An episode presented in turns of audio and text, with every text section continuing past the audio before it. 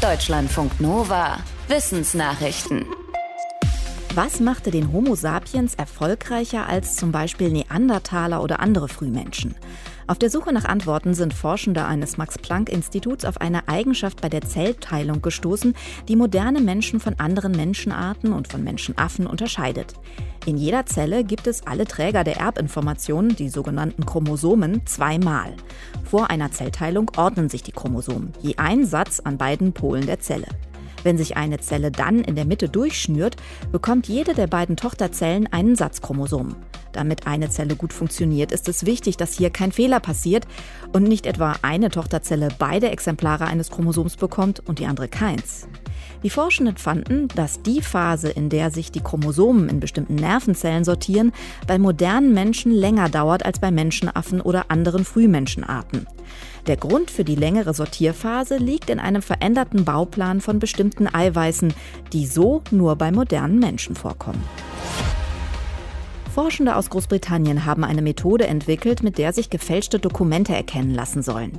Eine entscheidende Frage dabei ist, wann ist ein Fingerabdruck auf einem Dokument entstanden? Bevor der Text gedruckt wurde oder danach? Mit anderen Worten, hat eine bestimmte Person das Papier in der Hand gehabt, bevor der Text gefälscht wurde?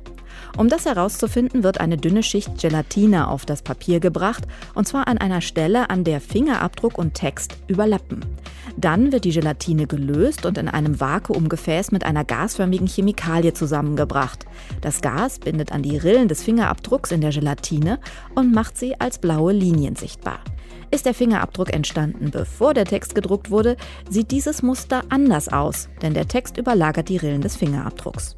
Die Entwickler der Methode sagen, dass solche Gelatinetechniken in der Forensik bereits im Einsatz sind und nur angepasst werden müssten, um die Methode auch auf gedruckte Dokumente anzuwenden. Gibt es einen Ort auf dem Mond, an dem man wohnen kann? Eine Frage, die man klären sollte, wenn man bemannte Stationen auf dem Mond errichten will, wie es einige Länder vorhaben. Denn auf dem Mond kann es tagsüber schon mal bis zu 120 Grad Celsius heiß werden und nachts bis auf minus 170 Grad abkühlen. Kandidaten für einen möglichen Wohnstandort sind Lavahöhlen, unterirdische Gänge, die durch schnell fließende Lava entstanden sind. Forschende vermuten, dass die Temperaturschwankungen im Innern nicht so groß sind. Um das zu überprüfen, hat ein Team Daten einer Thermokamera ausgewertet, die eine Sonde der NASA auf den Mond gebracht hat. Demnach gibt es eine Höhle, in der wohl nahezu konstant eine Temperatur von etwa 17 Grad herrscht. Sie liegt im Mondmeer Tranquillitatis, dort wo 1969 die ersten Astronauten gelandet sind. Abwässer aus der Industrie können unter anderem Farbstoffe enthalten. Das Problem, organische Farbstoffe sind oft schlecht biologisch abbaubar und sie können giftig oder krebserregend sein. Ein Forschungsteam aus Wien stellt in einem Fachmagazin eine neue Art von Nanoschwamm vor, mit dem sich solche Chemikalien aus dem Wasser offenbar vergleichsweise effektiv filtern lassen. Der Schwamm enthält unter anderem Graphen, das sind einlagige Schichten aus Kohlenstoffatomen. Das neue Schwammmaterial ist besonders gut darin, Farbstoffe aus dem Wasser zu filtern.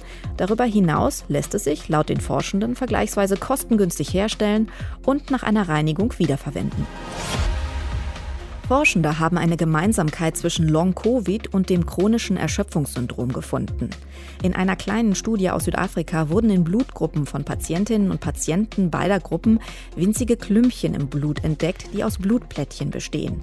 Solche Klümpchen kennt man auch von anderen Krankheiten, die mit Entzündungsreaktionen im Körper zu tun haben, zum Beispiel Diabetes und rheumatoide Arthritis. Einige Symptome von Long-Covid und chronischer Fatigue ähneln sich. Kopfschmerzen, Abgeschlagenheit und Konzentrationsschwierigkeiten. In beiden Fällen gibt es aber weit mehr Symptome, die zusätzlich auftreten können. Blutklümpchen könnten eine Erklärung für die Erschöpfungssymptome liefern. Wenn kleinste Blutgefäße verstopft sind, können die Organe nicht mehr gut mit Sauerstoff versorgt werden. Sollten Folgestudien einen Zusammenhang zwischen Blutklümpchen und Erschöpfung bestätigen, läge hier ein möglicher Forschungsansatz für künftige Therapien.